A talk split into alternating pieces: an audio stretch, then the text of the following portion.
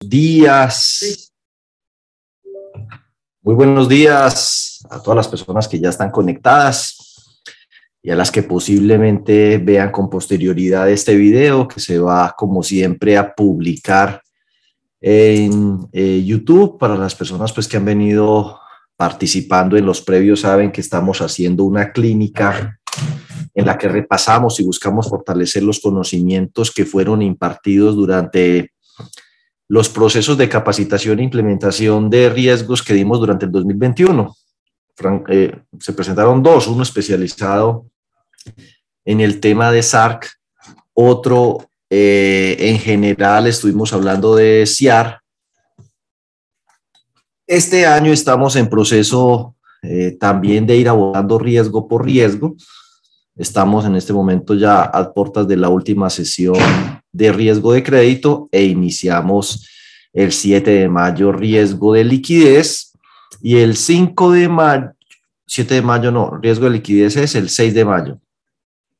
El 5 de mayo iniciamos con riesgo operativo, pero especialmente una cosa que le toca a las cooperativas con actividad financiera, que es la circular 36, seguridad de los sistemas de información. Y así pues Seguramente por adelante de estos meses se presentarán nuevas capacitaciones en estos temas para que estén pendientes y nos continúen acompañando. Hoy ya es la última sesión de este bloque de clínicas, que así lo hemos llamado, y esperamos pues que hayan sido de toda su utilidad y agrado.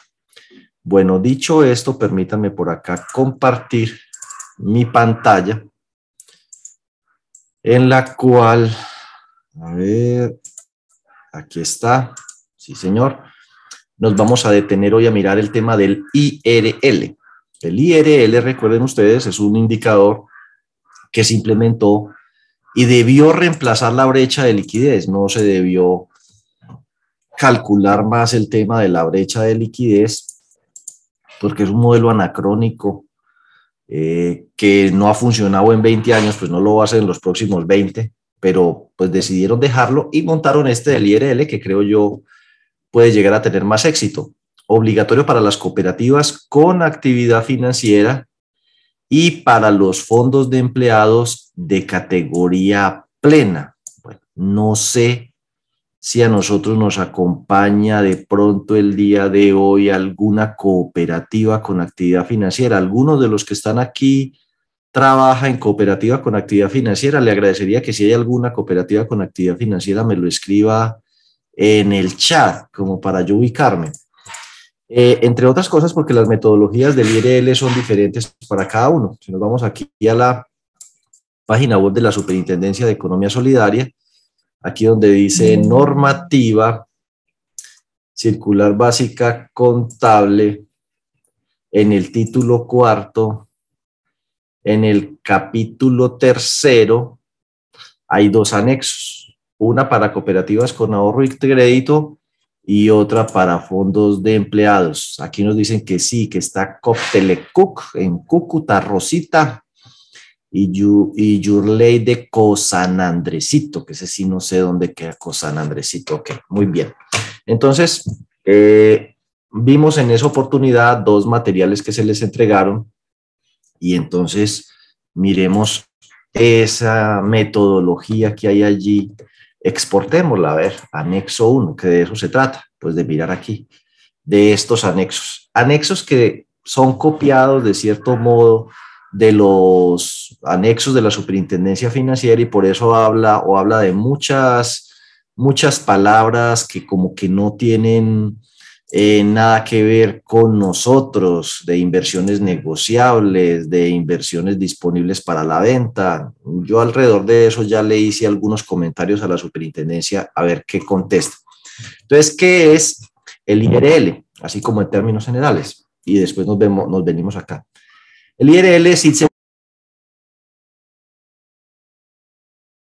El IRL sí se parece más a un flujo de caja, a diferencia de la brecha de liquidez que confunde a mucha gente porque se parece a un balance. Entonces se ponen a, a tratar de cuadrar la cuadratura del círculo. a que eso les dé la partida doble, porque como ven activos, pasivos y patrimonio, dicen, ah, esto es un balance. No, la brecha de liquidez es un flujo de caja. Ese se parece a un flujo de caja. Habla de entradas y de salidas y hay una diferencia al final. IRL significa índice de riesgo de liquidez. Entonces, eh, arranca con, para entender pues que el formato, que es lo que me interesa, hay una parte importante aquí que son los activos líquidos netos, efectivo y equivalentes y el fondo de liquidez ajustado a riesgo de mercado. Ese ajuste de riesgo de mercado puede ser una de las cosas, pues, eh, tal vez que más llaman la atención. Se trata de aplicarle un descuento, un posible valor, y ese es el que está aquí. ¿Por qué va el valor en cada uno de ellos? Bueno, lo que son fondos fiduciarios, cuentas de ahorro, eso no tiene ningún corte. Pero cuando son eh, CDATs, fondos de inversión colectiva, nos tenemos que ir por acá donde dice que se van a presentar unos eh, recortes. Dice aquí, póngale cuidado. Eh, para efectos de esto que hay aquí es pues una carreta ahí que hasta el vencimiento, instrumentos poco líquidos, Miren, nosotros empecemos porque nosotros no tenemos inversiones clasificadas hasta el vencimiento. Esa es la cuenta, creo que es 1208. Eso solo lo manejan las entidades que manejan ni plenas. Y hasta donde yo conozco, ninguna de las entidades vigiladas por la Supersolidaria manejan ni plenas. Entonces, pues, inversiones hasta el vencimiento. Eh, habla de inversiones disponibles para la venta en títulos de deuda. Inversiones negociables en títulos de deuda. Esos tipos de inversiones tampoco los maneja el sector solidario. El sector solidario maneja eh, inversiones al costo amortizado, que están en la cuenta 12, 28, 11 la mayoría, o inversiones a valor razonable, instrumentos de patrimonio, no me acuerdo la cuenta en este momento, pero nosotros no manejamos esas cuentas que son la 1204, la 1206, la 1208, esas cuentas nosotros no las manejamos. Pues le digo, esto es copiado de los instructivos que tiene la superintendencia financiera y por eso se traen los nombres de las cuentas que las entidades vigiladas por la superfinanciera sí manejan porque ellas adoptan NIF plenas. Entonces, bueno, cuando salieron todos instructivos, pues en su, en su momento se hicieron esas observaciones, pero hasta el momento no han sido acogidas por la superintendencia. Entonces, con este instrumento toca trabajar. Entonces, dice aquí, computan por su valor razonable en la fecha de evaluación, es decir, por su valor a precios de mercado. Cuando por, alguna valor, eh, cuando por alguna razón no sea posible estimar el valor de mercado de alguna de esas inversiones, computan por el 50% de su valor en libros. Entonces, en las cooperativas de ahorro y crédito, que es el que estamos viendo en este momento, recuerden, todos estos fondos y CDATs, eh, los ven ustedes, están aquí al 50%, están al 50% precisamente por eso, porque no tenemos el valor de mercado. Pues es la fácil, pero si usted tiene la posibilidad de obtener algún tipo de certificado, constancia o valoración de la entidad que le administra las inversiones y que le diga cuál es el valor al precio de mercado al 31 de marzo, por ejemplo, ahorita que va a ser el de este mes, pues podría colocar ese valor de mercado. ¿Estamos? Entonces usted toma o el valor de mercado que le da a la entidad donde usted tiene las inversiones, que uno las tiene desmaterializadas, o el CDT está en poder del ente emisor. No lo debe tener uno cuando es en un título del fondo de liquidez en la tesorería y que uno del título físicamente no, o desmaterializado o está en custodia. Y parte o de ese valor de mercado que le dieron allá, o si no es posible tener ese valor de mercado, lo toma por el 50%. O sea, hay una motivación para conseguir ese valor de mercado porque si no el descuento es muy grande.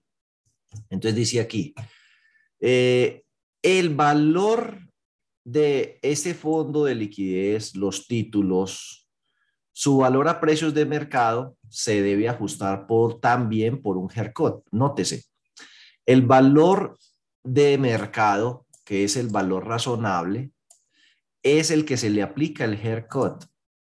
Si usted no tiene el valor de mercado con el 50% es suficiente. Entonces voy a colocar un ejemplo para que me entiendan. Tengo unas inversiones de esas de ahí por mil millones de pesos, títulos que pueden perder valor por la subida de las tasas de interés, como lo que está ocurriendo ahora. Entonces tiene mil millones de pesos. Mil millones de pesos, usted dice, no, yo no tengo valor de mercado, entonces tome 500, el 50% y ya. Pero si usted dice, no, yo tengo, esos mil millones me dicen que valor de mercado son 950, ahí tengo el primer valor. El segundo es que le tengo que aplicar el tal haircut, ¿cierto? Haircut. Hair es cabello, cut es corte, o sea, corte de cabello o peluqueo, le toca peluquearlo. Entonces, ¿cómo dice ahí? Pues eso lo calcula el Banco de la República. Bueno, un poco complicada la cosa, pero uno le dice aquí haircut Banco de la República. Entonces aquí está haircut Banco de la República. Usted coge aquí marzo del 2022, abre el archivito de los haircuts y de una vez él aquí le dice, estas son las emisiones y este es el peluqueo que le tiene que aplicar a ese título. Si la emisión de uno está ahí, pues la toma de ahí. Si no, pues no. Aunque yo he propuesto una alternativa ahí a esa disyuntiva, si tengo el valor de mercado, ¿por qué no le puedo aplicar un haircut promedio que está en el 7,291? Entonces significaría, por ejemplo, que yo tengo mil millones de pesos de una inversión. Me dijeron que el valor de mercado es 950, pero que le aplique un haircut de eso. Entonces uno dice, más esto multiplicado por 1 menos este haircut. Entonces al final el valor es 880 millones de pesos complicarse mucho la vida. Si usted no tiene eso y dice, la verdad es que yo no tengo el valor de mercado, ah, bueno, entonces esos mil millones valen el 50% y lo pone aquí como el caso del ejemplo que está.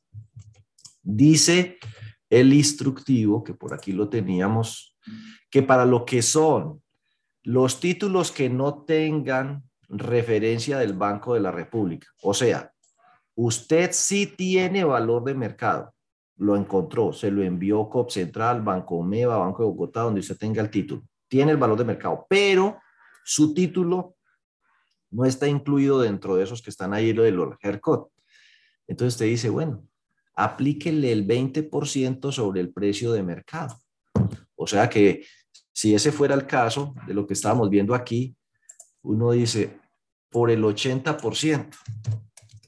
A este valor de mercado descuéntele el 20, o sea, es como multiplicarlo por el 80, o sea que termina valiendo 76.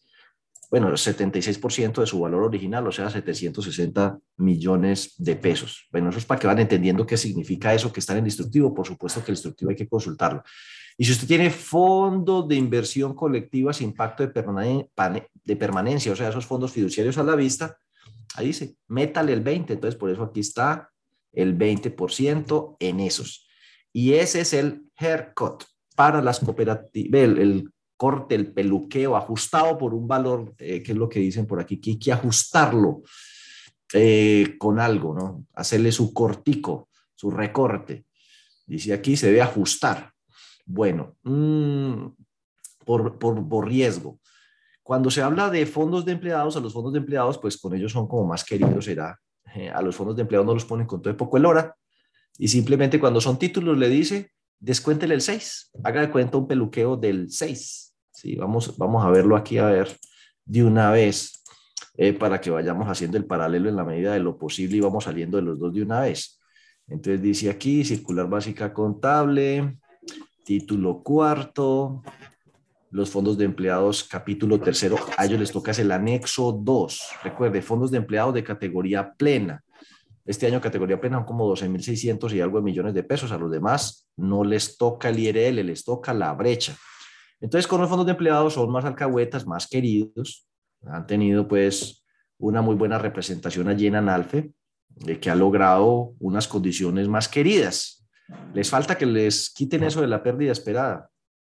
Pero por ahora en esto la sacaron muy fácil. Nada de que el 50, el que 20, que entonces lo que era, ¿no? réstele el 6, multiplíquelo por el 94% y listo. ¿Vio?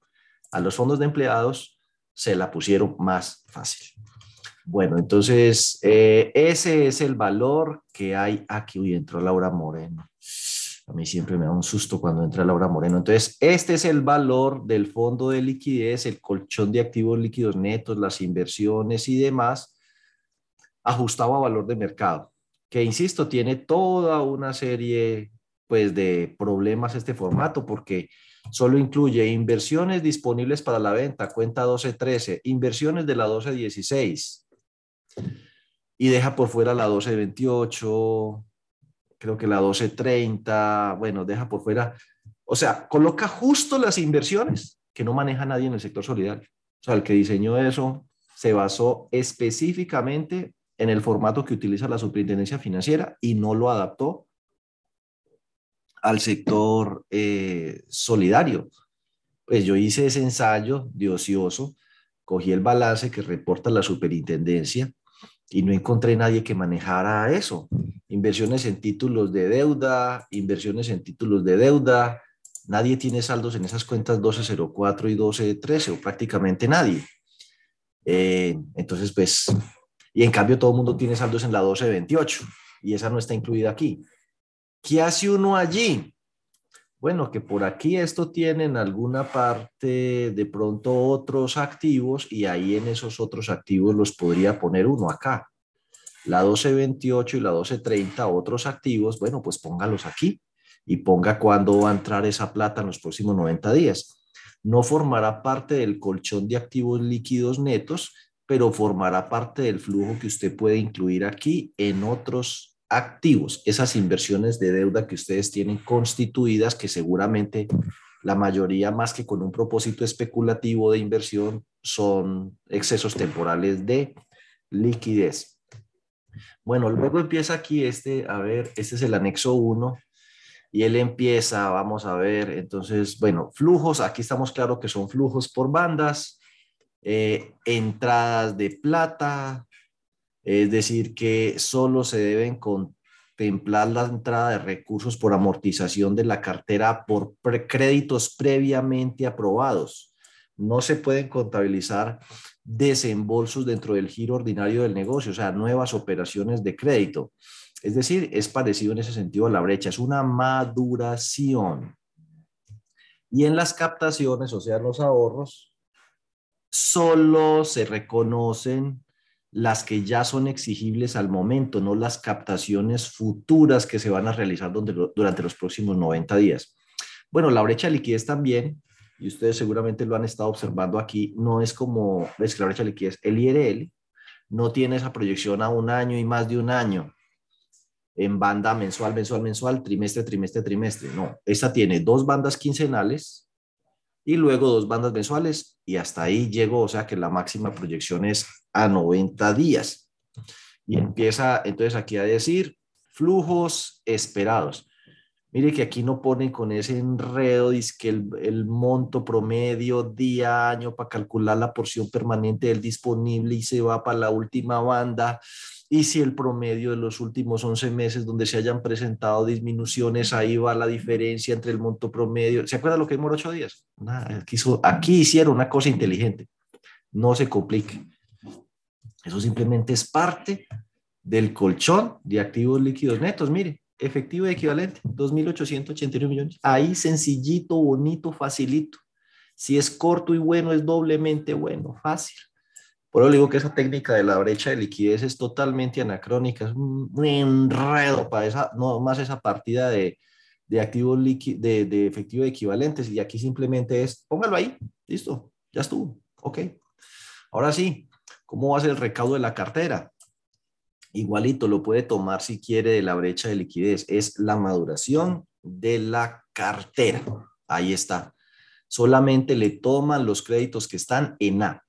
Una diferencia en los fondos de empleados, aunque yo creo que eso es irrelevante, lo pueden dejar como está hoy, es que a los fondos de empleados les permiten tomar el 50% de la cartera en B. ¿Sí? Ahí está. La cartera en B se toma el 50%. Entonces ahí está. Una diferencia del IRL, de los fondos de empleados y de las cooperativas. La primera, las inversiones. Aquí que es el valor de mercado, aplíquele el haircut. Si no tiene valor de mercado, entonces aplíquele el 50. Si tiene valor de mercado, pero usted no está en el haircut, aplíquele el 20 al valor de mercado. Un enredo. Aquí, a los fondos de empleados, pues un poquito más alcahueta la cosa. Descuéntele el 6% y listo. Ok. Y en el caso de los eh, eh, recaudos de cartera, que es igualito que en la brecha de liquidez, solo lo contractual, nada de nuevas colocaciones, y es capital más intereses. Aquí, pues yo espero que ustedes lo estén entendiendo, es recaudo. Voy a repetir eso hasta que me llegue a viejito. Es un flujo de caja, no es un estado de resultados. ¿Qué plata le va a entrar? Yo esto brechas de liquidez con todos los errores posibles. Incluye solo los intereses porque creen que eso es un PIG. Entonces están metiendo que entradas, pero ingresos, ¿sí? la causación de los intereses. No meten el recaudo del capital. Otros meten nomás el recaudo del capital. Otros le meten ahí que las colocaciones. Y yo, pero ¿dónde dice en esa metodología que uno coloca los desembolsos que va a ser de créditos? O sea, no. Para eso está el anexo. Aquí es recaudo, recaudo, cuotas. De todas maneras, si en el, anexo eso llegaría a generarles eh, dura, aquí hay un ejemplo de la maduración de la cartera, de lo que se conoce o se entiende que es una maduración. Entonces, aquí nuestro héroe semanal llamado John Alexander Montoya. Este material, pues ya ustedes lo, lo tuvieron, los que participaron en los procesos de implementación, si se les perdió el material, pues le pueden escribir a John para que se los vuelva a enviar a los que participaron pues en los procesos de implementación de riesgos. Los que no y no tienen el material, pues recuerden que el material lo vamos a volver a explicar y lo vamos a eh, entregar y hacer pues el ejercicio completo en el proceso de riesgo de liquidez que arranca ahora el 6 de mayo. Espérese que me da miedo irles a decir una fecha que no es. Yo sé que es 5, 6 y 7. Eh, sí, 5 es seguridad de la información, 6 es riesgo de liquidez y 7 es taller de control eh, social. Entonces ahí está, los créditos actuales van generando unas cuotas y esas cuotas que hay aquí son las que se van eh, acumulando según el tipo de cartera y según el tipo de cartera, esa plata es la que viene a dar aquí al IRL, cartera de consumo, cartera de vivienda. Yo creo que esa parte es fácil. Lo otro, en el, miremos a ver qué dice aquí ya. Esto es recaudo de cartera. Chuleado. Recaudo de aportes. Bueno, aquí le pone una cosa un poquito complicada, pero yo diría que se podrían hasta descomplicar. Dice que debe establecer el comportamiento esperado del flujo de entrada de aportes. Entonces usted dice aquí valor de aportes, ¿cómo estimarlo? Entonces usted dice aquí coja el valor del aporte que reportó en el formato individual de aportes. Eh, no debe tener en cuenta los aportes adicionales que pueda recibir el asociado. Es decir, que usted va a, comparar qué asociados eran asociados el mes pasado y este, y este mes. O sea que no va a tener en cuenta ni los nuevos asociados ni los que se fueron. Solo asociados que hayan tenido saldo en ambos cortes. Y coge esa muestra. Y de esos dice, bueno, ¿qué cuota se había comprometido eh, a dar en marzo.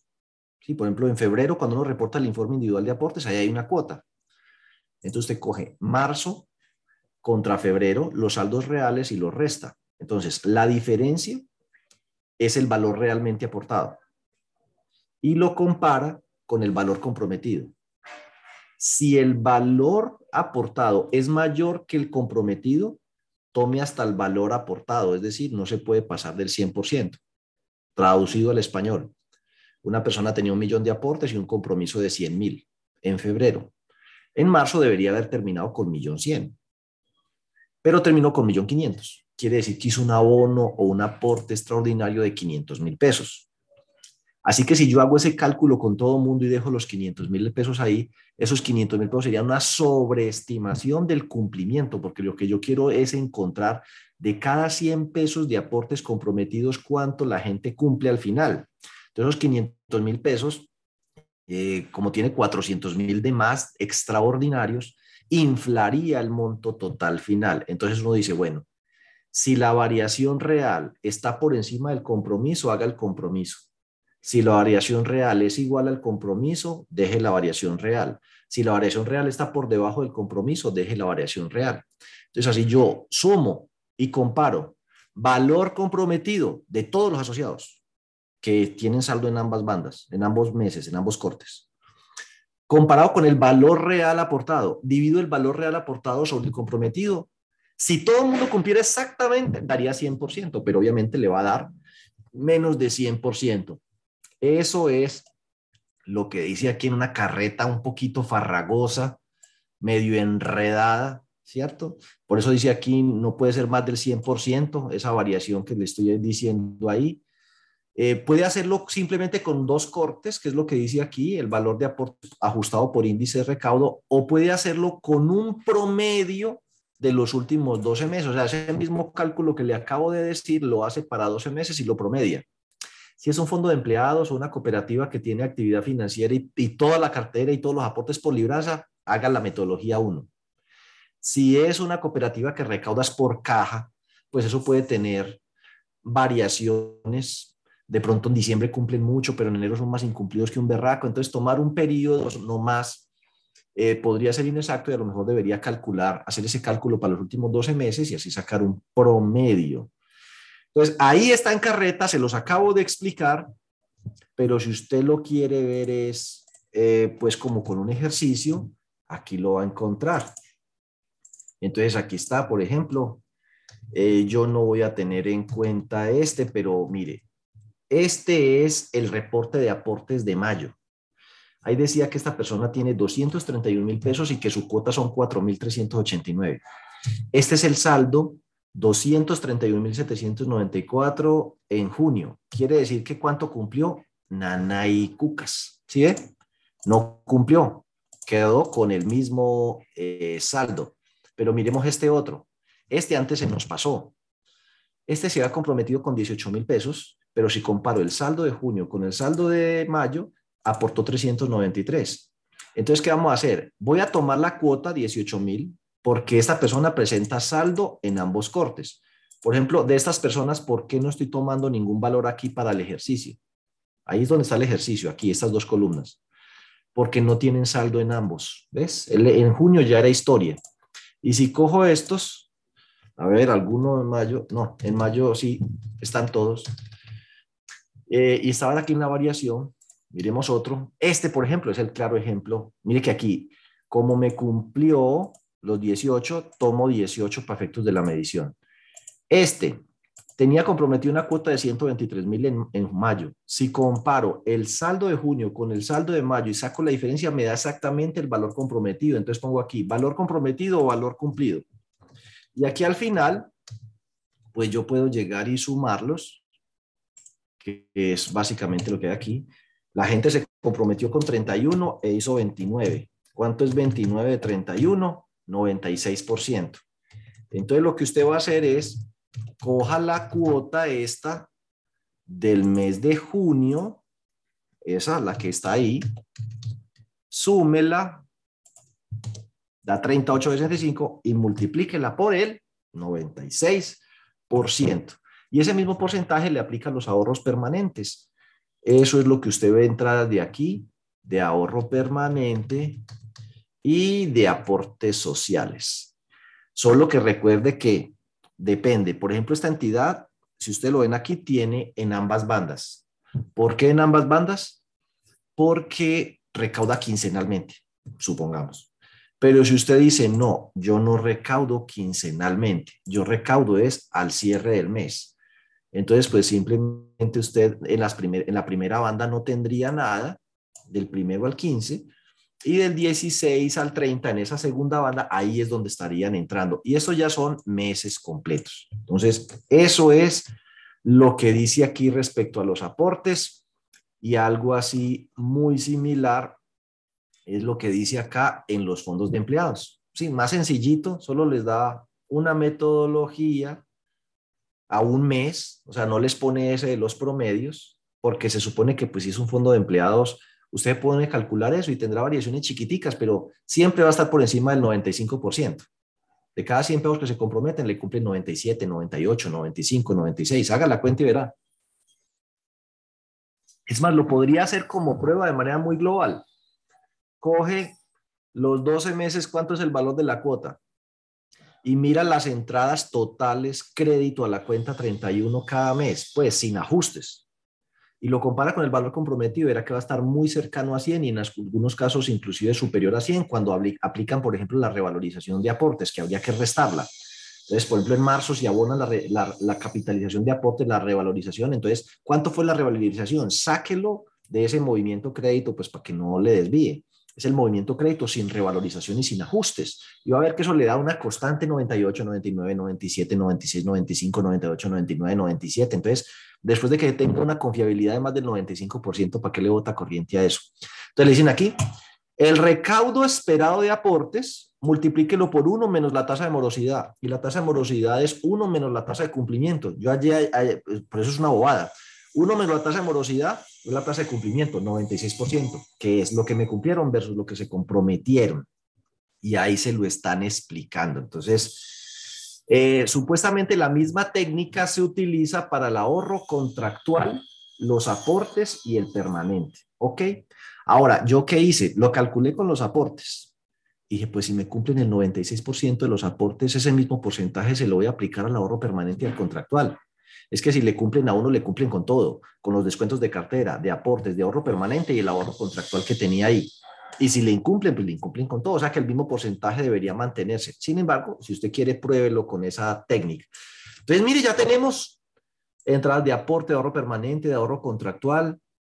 ¿Y dónde están las entradas de CDAT? No se proyectan entradas de CDAT. Es solo cosas que ya están comprometidas. Aporte, ahorro permanente, contractual y la cartera. Y las inversiones de la 1228 y la 1230 que no nos las metieron en las, eh, y la 1208 que no nos las metieron en los activos líquidos netos por una bobada. Bueno, entonces meta la maduración ahí, listo.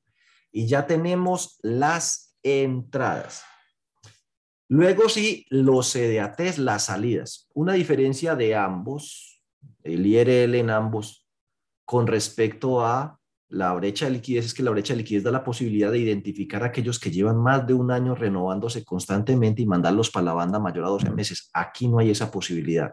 Aquí se pone tal cual como está pactado el vencimiento, capital más intereses, y se fue.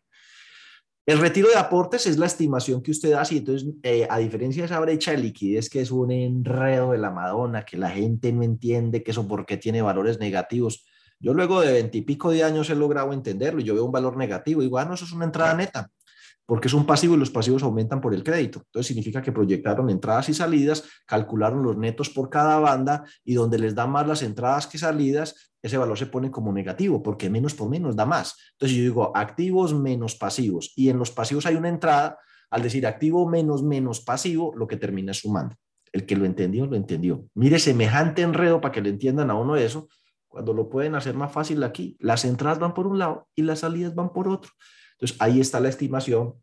Y en la brecha de liquidez, ese enredo que es que no se incluye el ahorro permanente, pero mentiras que en los aportes dice que sí, y por ahí el ahorro contractual dice que sí, y en el principio dice que las partidas sujetas a un convenio contractual como aporte, ahorro permanente y ahorro contractual sí.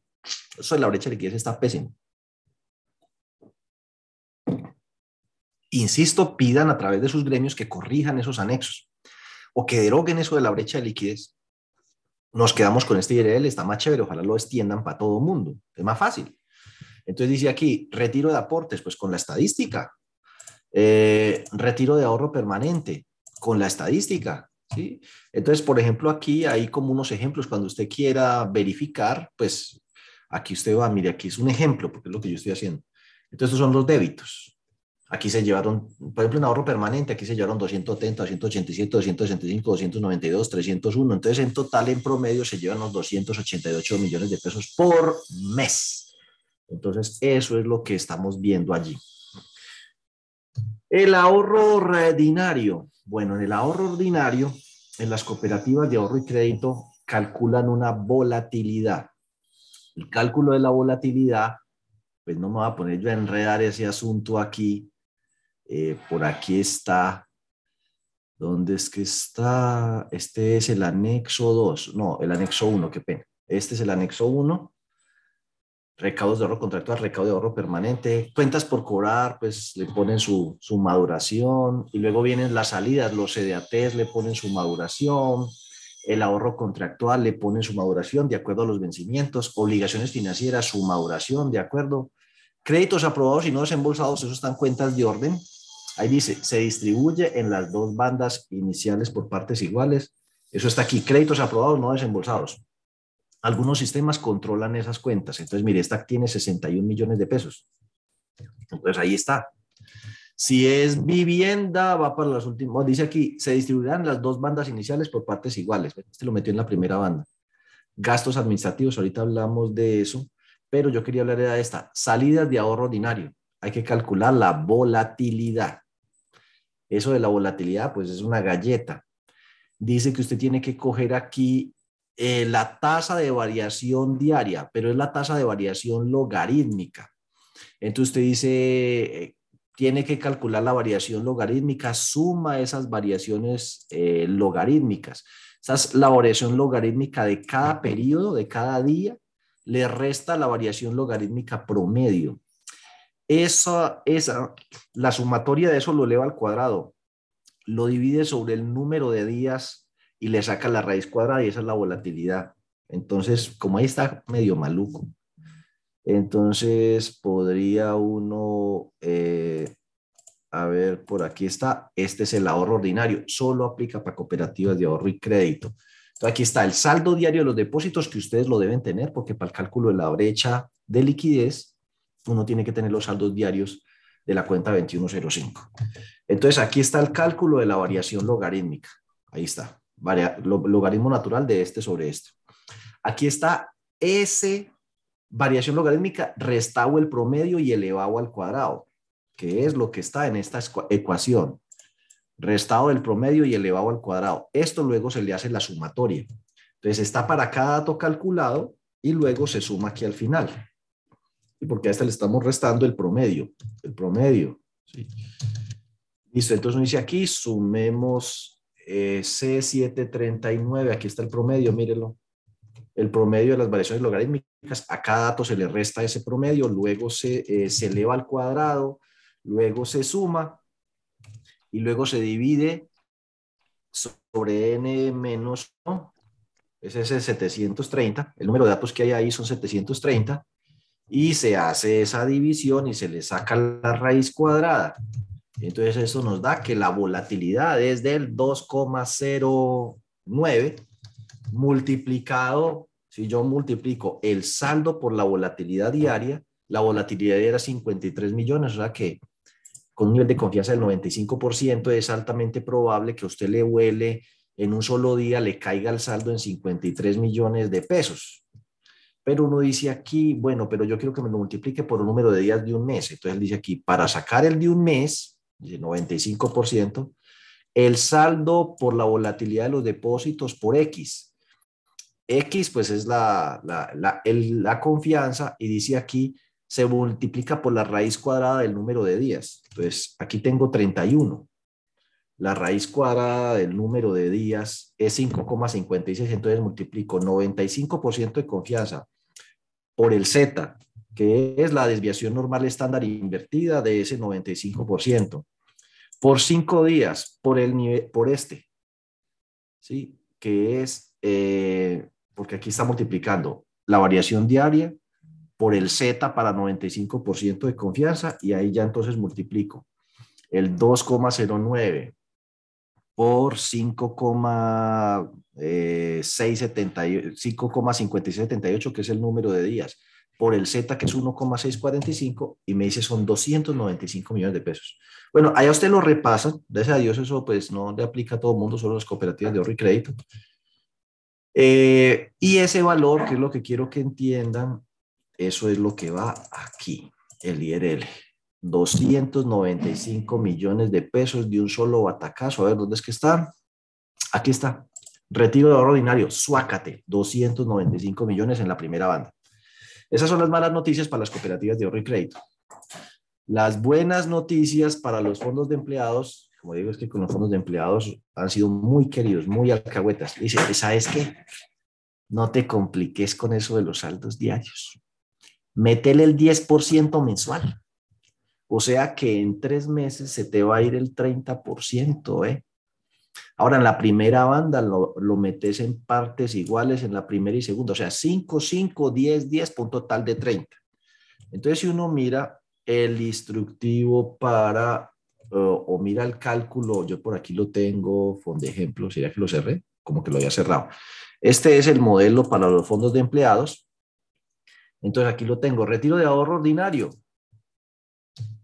Entonces uno lo que debería hacer es, lo multiplico por el 5% para el primer mes, otro 5 aquí, un 10 acá y otro 10 acá y listo. En total son 3, 6, 9, que es el 30% de esa cifra. Eso es lo que dice el instructivo. Sin ponerse que volatilidad y que nada, suácate. 30% de un solo golpe. Bueno, ¿qué más? Ya dijimos, se estiman los retiros de estos recursos, CDATES de acuerdo a su vencimiento, aporte, ahorro permanente y ordinario de acuerdo a la estadística, B, CDAT contractual, permanente y aporte. Ahorro ordinario por volatilidad para las cooperativas y el 30% distribuido en las bandas de manera uniforme para los fondos de empleados. Créditos aprobados no desembolsados, ahí véalo, tan de un solo golpe si es para vivienda, permite repartirlo en dos bandas. Ahorro contractual de acuerdo a cómo se estima que va a salir y se mete el promedio de gastos de administración. Entonces, pues por aquí hay un ejercicio de eso. Solo los gastos que sean salidas. Entonces, pues tampoco es que va a ser pecado mortal que usted meta ahí los gastos, la 5105 y la 5110. Sí, eso lo dice el instructivo. A ver, porque yo quiero ir como contrastando eso. Aquí estoy en el instructivo de cooperativas, salidas de aportes sociales, salida de ahorro permanente, bueno, resultados no, entonces tiene que estar por aquí, gastos, gastos, gastos, promedio mensual de los 12 meses anteriores. Entre otras cosas, yo no entiendo por qué a las cooperativas les dicen los 12 meses anteriores y a los fondos de empleados, debe estar por aquí, cartera, gastos, de los últimos dos años. No sé. A los fondos les ponen el promedio de los últimos dos años. A las cooperativas de los últimos 12 meses. Que cuenta las 5105 y las 5110, pero los que implican salida de efectivo para los próximos tres meses. Salidas de verdad de efectivo. Entonces, por ejemplo, aquí, como estamos parados en junio, entonces sueldos hay que pagar. Por eso lo dividimos por seis. Porque, bueno, si usted quiere tendría que tener, no, no lo metí ahí, el valor de pronto del año anterior en una nueva columna que usted incluye aquí para sacar el promedio y entonces tendría que dividirlo por 18, que son los 12 meses del año anterior y 6 meses de este año para que cumpla con lo de los 24 meses. En las cooperativas de los últimos 12 meses, me parece pues una bobada. Con esto podría uno proyectar. Eso no es pecado mortal.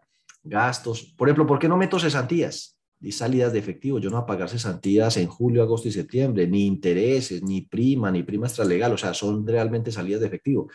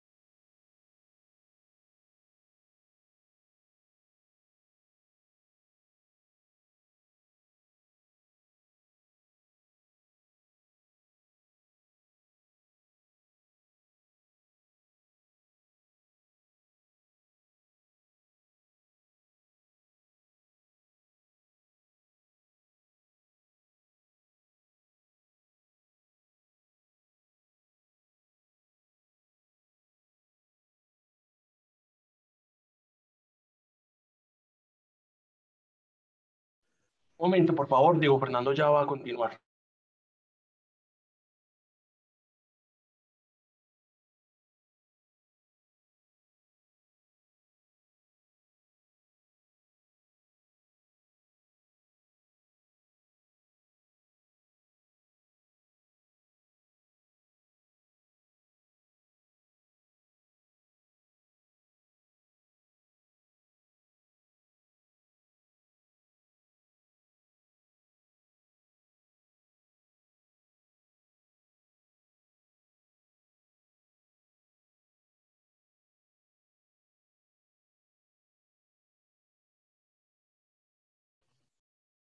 Un minuto y ya Diego Fernando está nuevamente.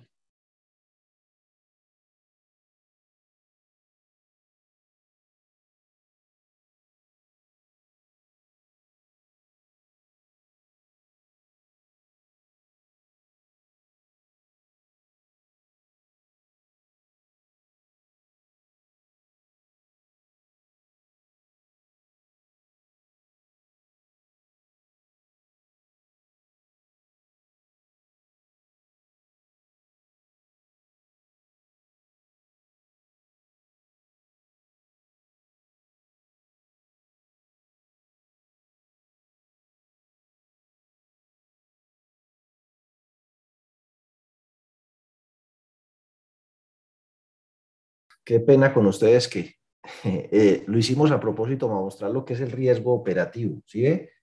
Que de eso trata nuestro evento del 5 de mayo, interrupción de los sistemas de información por fallas en el fluido eléctrico sin contar con la respectiva planta o UPS. Entonces, pues ya es un evento de riesgo, diligenciaremos el formato vamos a conseguirnos una UPS para este equipo. Bueno, afortunadamente el otro tiene, el portátil tiene batería. Bueno, aquí estamos. Entonces íbamos en qué? A ver. Eh, espérese, yo abro aquí los ejemplos. Estamos en el IRL y en la brecha, en ambos hay que proyectar los gastos. En los fondos de empleados dice que a partir del promedio de los últimos dos años, en las cooperativas de los últimos dos, eh, dos, espérate, en los últimos dos años, en las cooperativas, los últimos 12 meses, pero solo lo que sean salidas efectivas de recursos. Bueno. Entonces, listo. Entonces, vamos para acá. Y aquí tenemos el IRL por fin. Están los gastos, las obligaciones financieras, los fondos sociales de acuerdo con el presupuesto de ejecución. Eso no es tan complicado. Y viene el tema de el resultado. ¿Qué significa? Entonces lo pongo pequeñito para poderlo aquí rayar. Entonces uno dice, si yo tengo esta plata, 3 mil millones de pesos, le sumo la que me va a entrar y lo divido sobre la que me va a salir. hice mal las rayas. Tengo esta plata más la que me va a entrar dividido la que me va a salir. Me dice aquí que tengo un IRL de 558 pesos y de 522 ajustado. Eso significa por cada 100 pesos que se me va a ir en los próximos 15 días, tengo 558 para responder y 522 sin necesidad de utilizar el fondo de liquidez. Ahora, cuando lo vamos ampliando a 30 días, que es donde la cosa, en las primeras dos bandas nunca debe ser inferior a 100 y su objetivo debe ser que le dé 110 sin fondo de liquidez, para que lo ponga dentro de los límites. Ese debe ser el objetivo, el indicador ideal. Si yo tengo 3 mil millones y le sumo lo que me va a entrar en los próximos dos quincenas, o sea, en el mes completo, las próximas dos bandas, dividido lo que me va a salir en las próximas dos bandas, el resultado es, por cada 100 pesos de compromiso, concentremos en el sin fondo de liquidez. Usted tiene 320 pesos para responder sin necesidad de tocar el fondo de liquidez. Y está dentro del objetivo, que es que nos dé 110. Y así se va ampliando hasta que llegamos al último de una vez la plata que yo tengo más la que voy a recibir en los próximos 90 días, dividido la que me va a salir en los próximos 90 días sin necesidad de tocar el fondo de liquidez, me da 210, que es más de 110, que es el apetito de riesgo. Es decir, por cada 100 pesos de salida en un escenario ácido donde ni siquiera se renuevan los CDATs, incluidos los gastos, cosa que le falta la brecha de liquidez. Yo tengo 210 pesos para responder, obviamente sin colocaciones. Y ya con este mismo usted puede hacer los escenarios de estrés y puede estimular o establecer las necesidades de liquidez que pueda llegar a tener, porque usted puede llegar y simular. Se me van a generar 700, si usted puede llegar y decir, yo voy a tener estos 3 mil millones de pesos más lo que me va a entrar, que es todo esto, menos lo que me va a salir, que es todo esto, pero le voy a sumar un 80% de renovación en CDAT. Yo por aquí tengo las salidas de los CDATs. Es que ya me puso chiquito. Esto, ahí estoy suponiendo que se va a ir todo. ¿Qué pasa si logro renovar el 80% de esa plata que yo estoy suponiendo que se va a ir? Y como ahí tengo los activos líquidos netos, incluido el fondo de liquidez, restémosle el fondo de liquidez que ese no se puede contar. Y listo. Entonces, dice usted, voy a tener 3.478 millones de pesos para prestar en los próximos 90 días, que eso significa esto dividido 3, eso da 1.159 millones. Ah, bueno, pero usted puede llegar y decir, no, pero eso del más, suma, eso de la volatilidad del ahorro ordinario es una bobada, eso se le pone ahí, pero a mí nunca me ha llegado a pasar eso, ¿sí? Entonces usted dice, sumémosle eh, más esto de la volatilidad del ahorro a la vista, que eso simplemente no, que si llegara a haber una fuga de recursos, estime tanto. Entonces da 3.773 millones dividido 3, da 126 millones de pesos. Entonces, ese IRL, cómo se interpreta, las diferencias que tiene con las eh, cooperativas. Y en el tema de solidez, así como repasando a la carrera, porque ya se nos acotó el tiempo, recuerden que él tiene un instructivo, un anexo, también allá en el capítulo tercero, donde dice cada cuenta por qué valor debe ponderarse. Tiene unos porcentajes. La cuenta 1228 eh, con, sobre la que hay frecuentes preguntas, y aquí está oculta, voy a buscarla aquí todas. La cuenta 1228 no se resta si está constituida por títulos que correspondan a CDTs. Solo se restan si son bonos obligatoriamente convertibles en acciones, que es lo que dice ahí.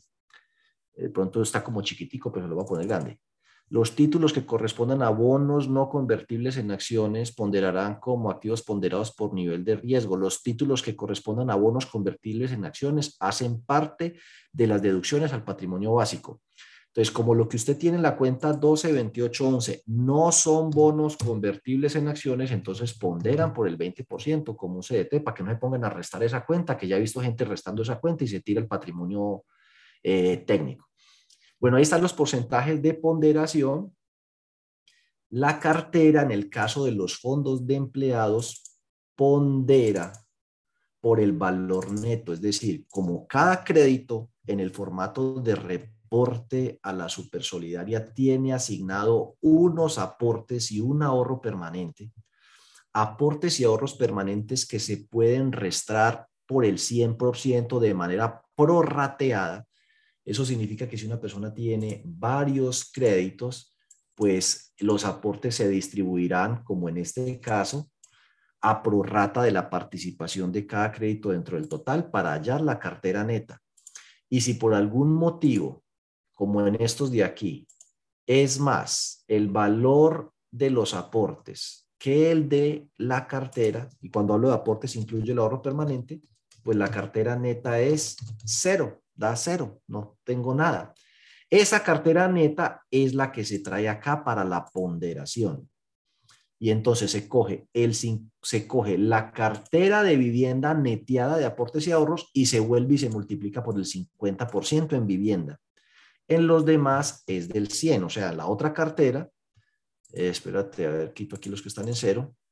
Aquí en esto que es consumo, es la cartera neta multiplicado por el 100. En las cooperativas con actividad financiera no hay la posibilidad de restar los aportes y los ahorros permanentes, cosa que me parece inequitativo e injusto. Deberían buscar que sea así. Y aquí en el patrimonio eh, básico, pues ya hay unas cuentas que él dice que deben ir listo, no hay problema. Mm, nótese que en el caso de los fondos de empleados permiten que el Fondo de Desarrollo Empresarial, el FODES, si está metido eh, dentro del patrimonio pondere para los que les está haciendo falta en los fondos de categoría plena, están muy estrechitos, pueden tomar como opción capitalizar el FODES. Em, los excedentes del ejercicio pues solo se toman como ponderación el porcentaje que usted haya destinado en la pasada asamblea a aumentar la reserva, que en este caso fue del 20% para el compromiso. Eh, eso es un error que tiene la supersolidaria en su cabeza. Ojalá algún día lo corrija. Si ustedes ven las cartas anexas de ese título tercero y ven la norma, uno debe suscribir compromiso cuando es un valor adicional al legal. Para el legal no se necesita compromiso. Entonces, sea que usted haya hecho compromiso o no, si usted destinó el 20% de los excedentes para la reserva, usted debería tener derecho, y eso lo dice la norma, solo que el, el de la super no lo ha entendido, y eso que la ve ahí, la lee, está escrita, por toda parte dice adicional, adicional, adicional, adicional al porcentaje legal. Entonces le dice, como tú no me enviaste ningún compromiso, carta de compromiso, entonces no te puedes tomar nada de los excedentes. Eso es un error de ellos, no de la norma ni de nosotros. Pues yo estoy tomando aquí el 20%, con compromiso, sin compromiso, ese 20% va. Den la pelea con eso y tramiten eso a través de los gremios. Aquí pues va como deducción solo si es pérdida, como esto no es una pérdida. Y se restan las inversiones de patrimonio. Aquí es donde yo les digo, no vayan a meter la 1228. La 122811 solo resta, y ahí lo dice, si son bonos obligatoriamente convertibles en acciones si no son bonos obligatoriamente convertidos en acciones y no CDTs o CDATs, no van como deducción, van en los activos ponderados por riesgo ponderando al 20. Ese es el patrimonio técnico. Y todo eso pues nos lleva aquí, ¿sí? Al indicador de solidez. Entonces, ¿qué activos ponderan al cero? Eso viene aquí en la ponderación, que son caja, bancos. ¿Qué activos ponderan al 20? Las inversiones. ¿Qué activos ponderan al 50? Cartera de vivienda. ¿Qué activos ponderan al 100? El resto, excepto los que van como deducción, porque sería un doble castigo, ponerlo a ponderar y restarlo.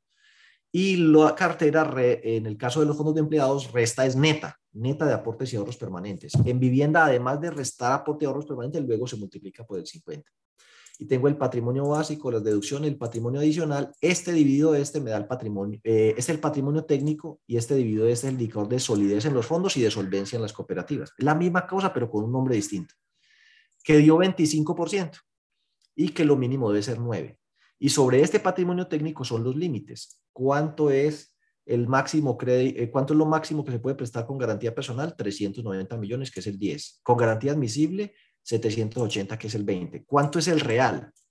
El real en el caso de los fondos de empleados se establece sobre la cartera neta. El real en el caso de las cooperativas con actividad financiera sobre la cartera bruta, sin descontarle nada. El crédito, y hablo del, deudor, si tiene varios créditos se suman. Entonces mire que ambos cumplen, ninguno está por encima de los porcentajes máximos. La máxima concentración de ahorros en las cooperativas con actividad financiera está en 25, es decir, 974, este lo cumple en 16 y nadie puede tener más del 10% eh, de los aportes. Esta verificación de esos límites se tiene que hacer mensualmente y esto se tiene que cumplir de manera permanente y debe formar parte de esa evaluación trimestral de la solvencia que usted como persona encargada de riesgos debe presentar al comité de riesgos y a el consejo de administración. Y ojo que volase cualquiera de estos topes, eso es sanción, eso es gravísimo. Entonces voy a responder aquí ¿Qué hay y listo. Dice aquí, ¿el programa de SAR fue en marzo? No, es en mayo, arranca el 6, riesgo de liquidez, arranca el 6. El, el archivo se les va a entregar las personas que participaron en los procesos de implementación le escriben a John, entonces John verifica si ustedes están dentro de los que participaron en el proceso de implementación y les envía los archivos. Los que no participaron en los procesos de implementación, esos archivos se les van a entregar en este programa de capacitación que arranca el 6 de mayo. Y bueno, por lo demás, muchísimas gracias. Ahí me disculpan que pues por la interrupción del fluido eléctrico se me cayó ahí la comunicación y se nos extendió un poquito más y les deseo muchísimos éxitos. Hasta luego.